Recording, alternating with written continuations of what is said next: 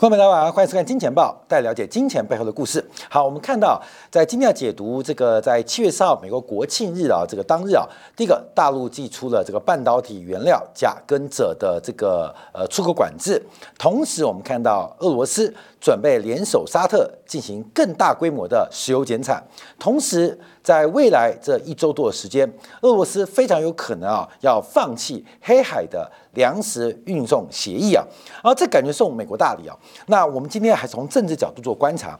那之前呢，其实很多的金钱报的长期的观众对世光，呃，评论大陆目前的经济结构有非常多不满。那甚至很多网友跑到丙中啊、民政啊、书恒的那些呃这个呃社区媒体当中啊来抱怨啊。呃，讲政治啊，其实我们不如看电影啊。我推荐一部电影，大家先看完再说。这部电影啊是二零一八年由韩国推出的一部电影，叫做《北风》。北风北的北风不是东风，不是西风，不是南风，是北风。那这个北风啊，是经意按照韩国的一个真实故事所改编的啊，真实故事所拍摄的一部电影。呃，主要是这个朴信的韩国情报员，在这三十年的情报生涯当中，甚至甚至是个非常特别的成就。他是一个韩国的情报工作人员，竟然见到当时朝鲜的领导人金正日啊，金正日。那这个北风看完之后，让大家更为了解政治真实的操作内涵。你看到的，你相信的，常常不是真的。你知道这部电影有个关键哦，当时李惠昌啊跟金大中在一九九八年在竞选，甚至李惠昌联手金正日。金正日拿了四百六十万美金韩国的汇款，准备把金大中给搞掉。而金大中是最提倡朝鲜半岛的阳光政策，也就是朝鲜民族和平共同发展啊。这金大中，可是竟然受不到南韩跟北韩共同的支持。那这部故事当中啊，就非常非常精彩。所以要了解政治的操作啊，看北风啊，把这部电影看完啊，看完再看。所以关表现在就到这边了，就可以准备在 YT 啊或各个的收益平台。这二零一八年上映的一部电影啊，韩国电影叫《北风》。那这个情报员的代号叫做黑金星，黑色啊，金星的金啊。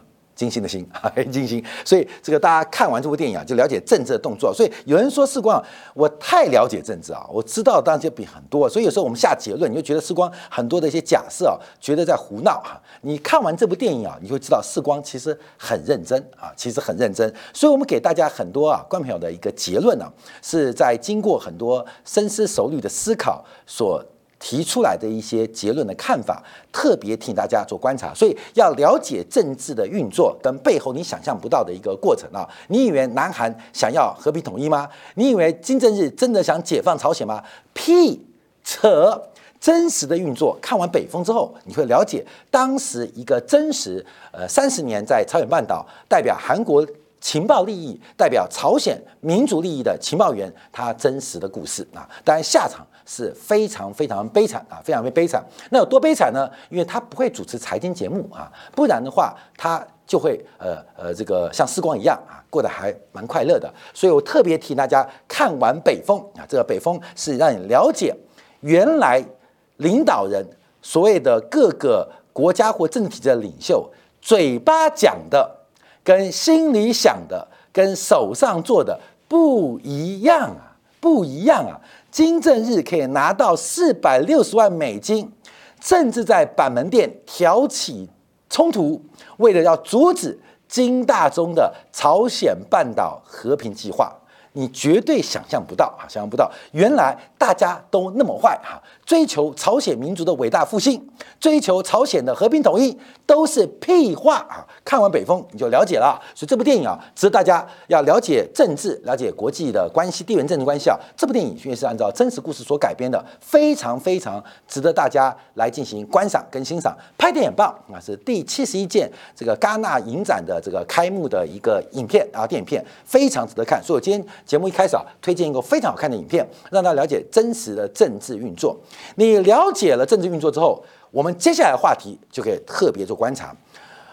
整个俄乌战争，普丁最大的战略失误是他研判在整个欧亚大陆的另一端，将会爆发另外一场冲突，而这两场冲突的同时爆发，将会改变世界格局。那为什么他会有这种判断？因为过去这几年，在整个欧亚大陆的另一端，任何的讲话、任何的准备，都让普京有这个判断，认为世界格局百年未见之大变局即将在二零二零二年的春季发生。结果，普京他的战略研判跟假设出现严重的错误，导致他出兵乌克兰，并不是准备不足哦。而是他整个对于国际地缘政治研判，对他的盟友或对他对于世界大陆的另一端，对太平洋的判断出现严重的错误啊！这是我们特别提到的一个观察。所以，我们看到布林肯啊来到中国访问，见到了最高领导人，回去拜登就用独裁者这个定性啊啊，直接指名道姓啊！这个美国的总统对一个国家的领导人。用“独裁者”三个字，这是有非常巨大的政治指指标哦。这对于未来全球化的冲突跟摩擦已经定性了。那至于叶伦即将随后要来到北京访问，很多人解读啊，我看到那个温铁军啊、金灿荣啊，他们的讲法都是说啊，这个叶伦呐啊是来中国啊寻求全球最大美国国债。债权人的支持，这是他们的想法啊，想法。叶伦需要得到中国的支持吗？后面有很妙。今天我们举例啊，NVIDIA 黄仁勋来台北演说，你可以解读 NVIDIA 老板黄仁勋来台湾寻求台湾股民的支持吗？来买我的股票啊，拜托啊，你们每个人多买一张，你会这样解读吗？黄仁勋来台湾，可能更多人想通过各种管道，希望黄仁勋能够提供 NVIDIA 未来的走向。我希望你能够多配一点股票给我。所以啊，有时候大家讲谁是买方大还是卖方大，不是你想象的。这个叶伦来到北京，我更认为啊，是要观察中国在资产负债表衰退的风险之下最后一道防线。我今天研读了最近辜朝明的一篇这个报告啊，就是分析啊，呃，因为他是在八五年回到从纽约美联储，呃，回到日本担任这个日本野村证券的这个呃首席经济学家学家啊，那代表美国利益啊，所以他完全见证了日本如何泡沫化到泡沫化破碎到整个日本失落二十年，所以他当然特别偏重资产负债表的衰退啊，这个辜朝明的讲法，所以我们要观察。那目前按照辜朝明的理论，按照辜朝明理论，呃，没有对不对啊？反正经济学家很多理论呢，我们可以做参考。他认为，在面对企业跟家庭的去杠杆化的进程，政府必须担任加杠杆的角色啊，这是必须的啊，必须的。可他这个辜朝明的这个最新的一个分享论文的分享啊，也有些瑕疵，因为日本政府其实在九零年代中期之后，有大规模的担负起。呃，加杠杆的责任仍然救不起啊，仍然救不起。所以辜朝明他比较偏向是资产负债表的研究，所以他把所有的问题、所有的噪音都归咎于资产负债表之间的关系。那现在的观察，因为大陆目前也碰到资产负债表的衰退啊，就是负债是死的，你欠银行的钱在没有完整破产制度之下，是一块钱都不能少，甚至会变成失信人。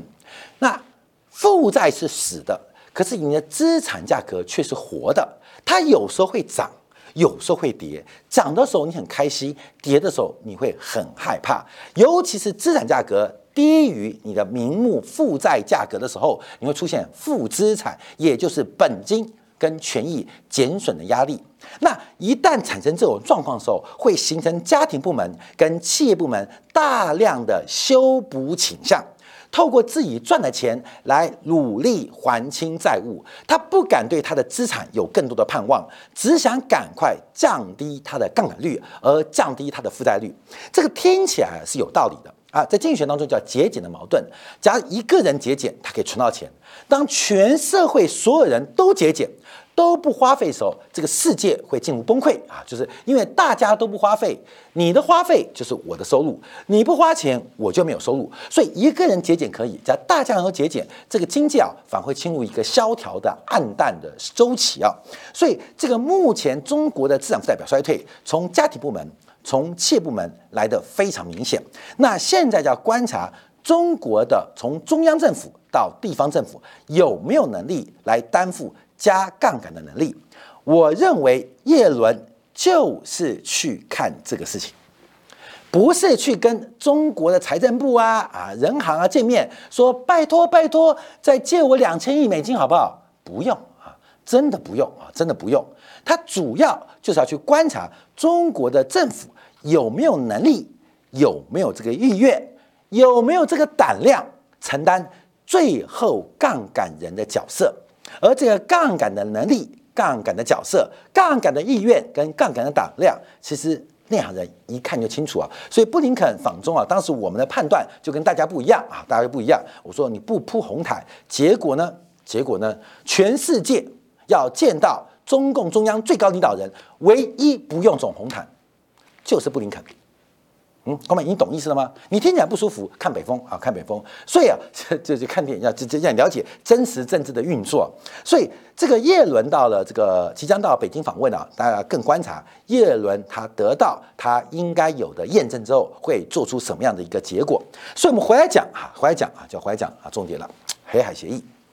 黑海协议啊，黑海协议，因为都在七月四号，美国国庆发生了，呃，这个太平洋的这边啊，是进行了高科技啊，尤其是半导体这些新材料的一个出口管制哦，影响可能不小啊，不小。普丁不会被骗第二次了啦，普丁不会骗第二次，现在准备终止黑海协议，看到没有？这个感觉很特别哦。啊，感觉很特别啊！我们先讲一下什么叫黑海协议，等一下我们再直接下结论。你就发现啊，这个国际政治运作，普丁在寻求从乌克兰解套，他必须用更多的筹码、更大的代价来得到美国甚至西方集团的谅解，而这种谅解就跟黑社会一样，他要出卖他自己的兄弟。他一定要出卖自己的兄弟，这叫这这个叫嗯叫做呃投名状啊投名状，终止黑海协议为什么叫做投名状呢？好，我们先从表层做观察啊，因为这个黑海协议啊将在这个七月十八号，也就是两周之后正式呃到期。好，各位朋友，我们先看一下什么叫黑海协议，先了解的过程，让大家了解黑海协议是什么。那再告诉你，终止黑海协议到底是帮了谁？那黑海港口农产品协议啊，是由俄罗斯、土耳其、乌克兰还有联合国，当时在二零二二年俄乌战争开打之后，北半球嘛要收割嘛。那针对像乌克兰、俄罗斯是全球最大的粮食出口国，受到俄乌内战的影响，不管是生产。不管是物流，甚至出口，都出现极大的障碍。所以在七月二十二号，去年的七月二十二号，一年前的现在，签署了协议，愿主要是要帮助降低粮食价格跟降低化肥价格，避免全球的粮食危机，允许俄罗斯能够经由黑海的海上人道主义走廊。透过乌克兰的三个港口来向世界各地出口谷物跟相关的其他食品，那当然乌克兰农产品也可以因此受惠，就开出一条人道走廊，开出一条绿色的通道，所有的粮食，不管是船啊或相关化肥的货轮啊，都不会受到。战争的威胁啊，这主要当时啊，在七月十二号，去年的现在签订这个粮食协议，而粮食倡议只是协议的一部分啊，协议部分。从这一年以来啊，黑海的运粮通道总共运出了三千两百七十五万吨的粮食啊，注意哦，其中有一半是玉米，另外四分之一是小麦，好是小麦，那还包括了大量的化学肥料，化肥。啊不管是氮啊、磷啊、钾啊这些重要的化肥原料，也是俄罗斯重要的出口项目。所以粮食危机，第一个是直接出口粮食，开出了绿色通道；另外，针对全球主要化学肥料啊，氮、磷、钾三要素啊的这个出口，也给出了一个绿色通道。那俄罗斯当时有提出一个交换条件啊，交换条件就是俄罗斯跟联合国啊，就因此签了一个备忘录啊，这个备忘录啊，总共是为期三年，规定了俄罗斯的相关食品跟化肥出口的正常化办法。如何正常化？因为不是开绿色通道哦，我不会打你，就这样。因为这个出口啊，还包括了交割啊，包括付款啊，包括了保险啊等等啊，这个很多是国际贸易很复杂，信用状的开立呀，怎么去兑付啊，怎么做兑现？所以当时啊，有签订相关的这个绿色通道，广狭义的就是一条航道，广义的就是如何支持这条航道上面的所有交易。那莫斯莫斯科啊，普京指责。西方欺骗了莫斯科，为什么？因为当时提出了五大要求，就是负责这个交割清算的，就是俄罗斯农业银行，必须重新纳入这个 SWIFT 的支付系统。啊，不然的话，我收不到钱，我干嘛出货嘛？那这个交付啊、清算呢，必须有 SWIFT 系统来进行一个这个呃，当做一个平台媒介，所以要求俄罗斯农业银行能够重新开启这个 SWIFT code 啊，能够重新使用。第二个，恢复向俄罗斯供应农业机械跟相关的零组件，支持俄罗斯的可持续农业生产。第三个，恢复运输的物流跟相关的保险。啊，这也很重要，因为这个海上的风险大嘛，所以相关物流还有保险，我没有船，那大家船都可以来载。另外，相关航运的保险也必须啊，这个恢复，恢复俄罗斯啊到乌克兰之间的这个氨气管道的运行啊，这个管道运行，因为这个管道运行就是希望说战争不要去打这个管道。第五个，资产解冻。取消对于俄罗斯化肥公司银行账户跟金融活动的限制，其实这是黑海粮食协议含黑海农业协议的，就是扩散版，就是前面达成原则性的共识，但具体的执行办法，在俄乌战争跟俄罗斯被制裁的情之下，必须满足这五项条件，方便俄罗斯能够可持续、可经营的出口粮食跟相关化肥。结果呢？结果当然就啊没有了，当然就没有了。为什么？第一个，我们看到这个俄罗斯农业银行啊，并没有重新被开启 SWIFT 的这个结算窗口。虽然美国做了补救补救啊，要求这个摩根大通银行啊，可以单独对于俄罗斯农业银行用 one by one 的方式进行这个国际的这个收付款的清结算。呃，取代了这个恢复 SWIFT 的这个呃这个要求啊，可事实上俄罗斯非常非常不满意啊。那俄罗斯在这几天提出了理论，就是百分之八十一的粮食被运往了高收入跟中高收入国家了，就是拉阶级矛盾了啊。就是我们的粮食本来是要救助广大苦难的人民的，包括了像叙利亚、像埃及啊，很多非洲的这些国家都是大量。呃，使用俄罗斯的粮食啊，呃，消耗粮食，结果我们开放这个通道之后，百分之八十一没有去那些国家，都被你们这些欧洲国家、被你们这些西方化国家给用走了，只有百分之二点六的粮食往非洲或亚洲或拉丁美洲来进行这个进行粮食援助，所以已经变相啊，像乌克兰一样吃饱国家，纯粹的商业性。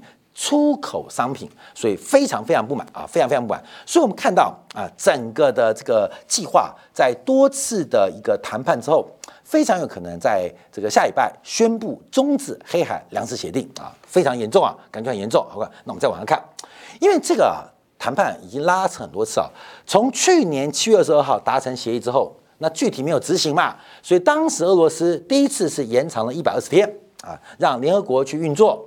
后来还没达成，又再延长啊，不断的延长、延长再延长，你懂吗？就是底线、底线再底线啊，底线对于呃俄罗斯来讲就是被人家踩的，你懂吗？啊，一九九八年要呃这个收复台湾啊，这是底线。两千零二年是要收复台湾是底线，两千零八年要收复台湾是底线，二零一五年是收复台湾是底线，现在到二零二五年了啊，又是底线，这底线就不断被人家践踏。我跟你讲，很多动作不是靠准备，是靠勇气的嘛。看到没有？人要有勇气，你知道吗？世光在上一届参选，你认为我准备好了吗？该做的事情叫做勇气啊，这勇气你懂吗？要有志气嘛。那不要讲准备啊，所以我们看到连续的连续的底线被侵犯之后，我们看到俄罗斯又来一次底线，又来一次底线。好，那我们现在就要观察喽。啊，观察，因为大家觉得这次可能是真的，可是真的。好过没有？有没有看昨天《金钱报》？有没有看昨天《金钱报》？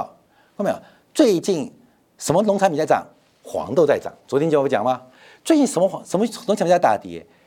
玉米在大跌啊！玉米崩盘了嘛？哎，我们回来看哦，玉米在崩盘哦。美国的农民农场主，我们昨天《金钱报》的节目啊，应该是《金钱报》免费版的嘛？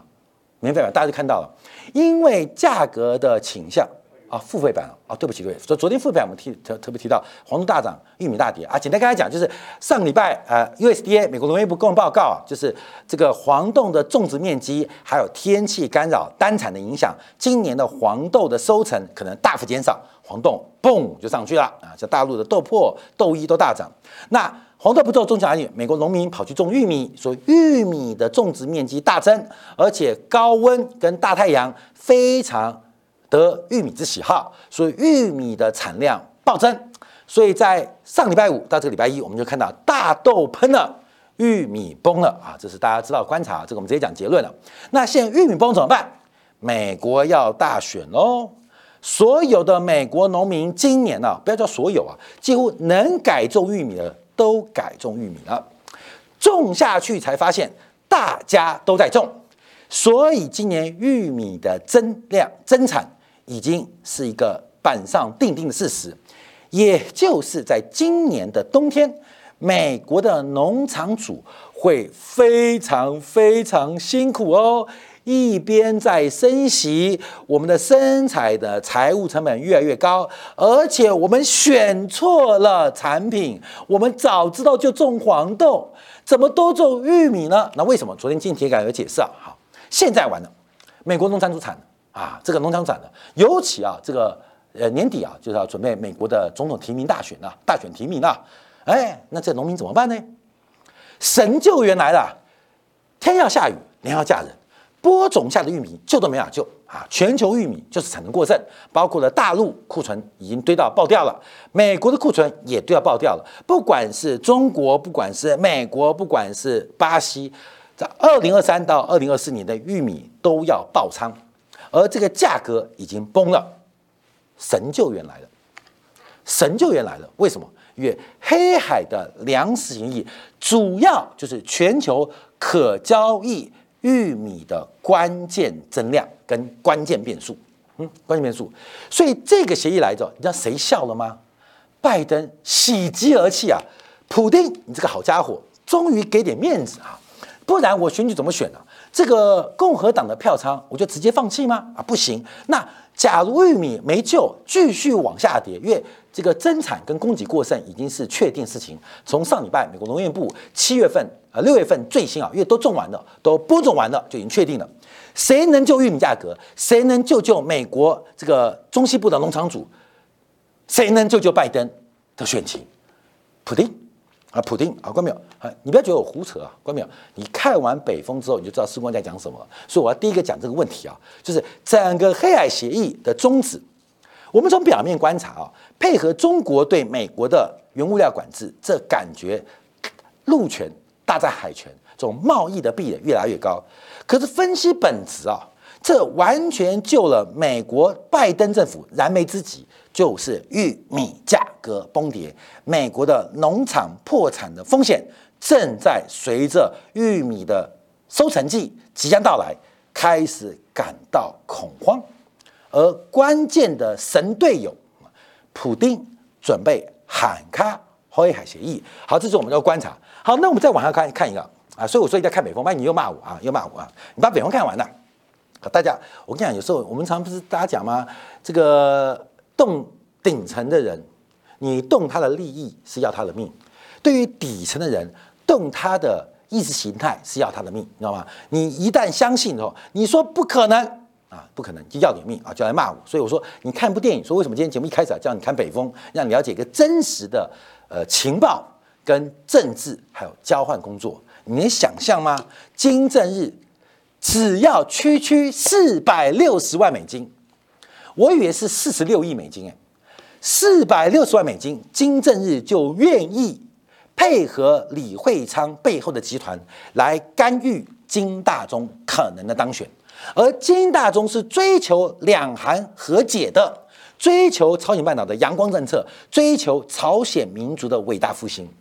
结果呢，我们以为他很伟大，可背后的力量，区区四百六十万美金，都可以动摇金正日的意志。所以韩国要统一，不管是朝鲜统一韩国，还是韩国统一朝鲜，不管是武的还是文的，都是骗的。都是骗啊！所以要看《北风》这部电影啊，观众要看。所以我们讲东西，你只要看完之后，就真实故事改变，你就知道施工在讲什么。这个国际政治的脉络啊，我们一路预测都很准，特别是把汇价看的真是淋漓尽致啊！把每个转折怎么看的？看政治周期嘛。好，那我们再看另外新闻啊，就是这个昨天啊，油价有点反弹啊，因为呃，俄罗斯跟沙特宣布啊，再次联手支撑油价。从七月份开始实施的沙特减产一百万桶，决定再延长一月一个月到八月份，而俄罗斯也宣布要额外的减产五十万桶啊，减产五十万桶。所以我们看到这个，不管是沙特跟俄罗斯都愿意减产。好，观众我们看一下全球的产量，全球产量哦，沙特是第二名，全每天的产量大概是一千两百一十四万桶，这是二零二二年以来平均啊。俄罗斯是第三名，全球产量是一千零九十四万桶。第一名是美国，每天的产量是两千零二十一万桶，当量啊，当量又包括天然气啊，看到没有？半导体产能过剩，我举个例子哦，联电跟力基电宣布减产救市，你把台积电当当纸做的，台积电继续扩厂啊，现在就是产能过剩嘛，台积电继续扩厂，我们联电跟力基电决定救市，这这个头啊！气体过剩，结果台湾的华邦电跟南亚科开出第一枪，要减产救市，不叫减产救市，是叫关你屁事。价格的定价权不是第一名就是大家，不会是第二、第三名做定价啊。后面要注意哦，第二名、第三名是没有定价权的，就第二名跟第三名要联手救市，你把第一名。三星、地铁、三星还是第一名的台积电，你当纸做的，各位，你懂意思吗？你懂意思吗？这个很好笑！所以第二名、第、三名啊，联手这个救市啊。那第一名，嗯，很开心啊，为什么？因为你们把市场份额让给我啊，让给我，所以呃，那不好意思啊，你们救的，假如你们救失败啊，没关系，救失败哈，我的市场份额提高，我虽然赚不到钱，但我增量。你们就是成功啊！基本上，那不仅市场份额提高，我还可以赚到大钱。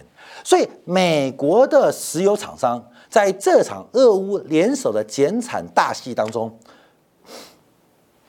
答案不就出来了吗？哥们，你懂意思吗？啊，你有听过第二名、第三名减产救市的吗？第一名继续扩产，第一名继续扩产，有问题吗？各位，有问题吗？这是一个商业很简单的逻辑嘛。当一个产能过剩，第一名的不减产，你们第二、第三名的疯狂减产。那不是让第一名越来越大吗？联电跟台积电越差越远，不就这样来的吗？三星跟台湾的面板越拉越开，不就是这样来的吗？当景气不好的时候，三星逆势扩厂，台湾面板厂逆势缩减资本开支，差距就越拉越大，不就这样来的吗？不就这样来吗？所以现在当石油需求不佳之后，第二名、第三名决定联手救市，这个逻辑啊，从商业逻辑啊就很简单。所以我根本我们不要讲政治，先讲简单商业逻辑嘛。你懂意思了吗？你有说这个呃大老婆不开心，老二老三啊，这个就是把自己关紧闭啊，关紧闭。你觉得大老婆就会开心吗？非把你们干掉不可。好，我们再看一下，因为事实上，美国能源资讯署啊，从一月份跟六月份报告就非常非常明显啊，因为全球的石油供给似乎是偏多的，但石油供给偏多怎么办呢？就希望啊，希望大家能够看着办啊，看着办。但不论你们怎么看着办，我是要增产的啦。哥们，你懂吗？这叫霸道，这叫霸权。那为什么会霸道霸权？后面我讲，普丁为什么在玉米、在石油？哎，我们用商业逻辑哦，配合美国演出。因为普丁在俄乌战争当中犯了致命性的战略失误，这就是我们要告诉大家的啊，告诉大家的。这个普丁的决策犯下了致命的战略失误，并不是他缺武器哦。也不是他缺炮弹哦，也不是缺坦克哦，也不是缺决心，因为战争绝对不是靠热兵器、冷兵器或石器打的，而是靠国际战略的安排。这个安排正确，赌对了，我跟你讲，这个石头变黄金；赌错了，黄金就算你有核弹，也被当作石头。所以，我们看到现在国际局势的变化，这个应该是越来越恶劣哈。所以我们看到这一次啊，黑海的协议包括了俄乌再度的主动的减产，这可能对于全球的地缘政治关系，观众朋友应该心里有数了啊。看不顺眼、看不惯的没关系，先请大家去，请大家看到《北风》啊，这个韩国电影，二零一八年上映的这个代号“黑金星”的一个三十年游走南北韩的情报者，一个爱朝鲜的民族分子，最后他看清楚原来政治跟外交的低俗、险恶跟无良，分享给大家。好，感谢大家收看。上午我们在这个今天的部分呢，我们叫观察了，因为。美国的殖率倒挂在部分观察已经来到了最高，可从些领先指标开始出现收敛。我们就提到，当美国殖利率的倒挂来到极致转折的时候，就是美国自然价格的转折点。从去年夏天讲到秋天，从秋天讲到冬天，讲到今年春天，讲到今年夏天，讲的也一年，跟黑海协议一样。而倒挂开始结束了吗？碎片刻，在今天部分告诉你。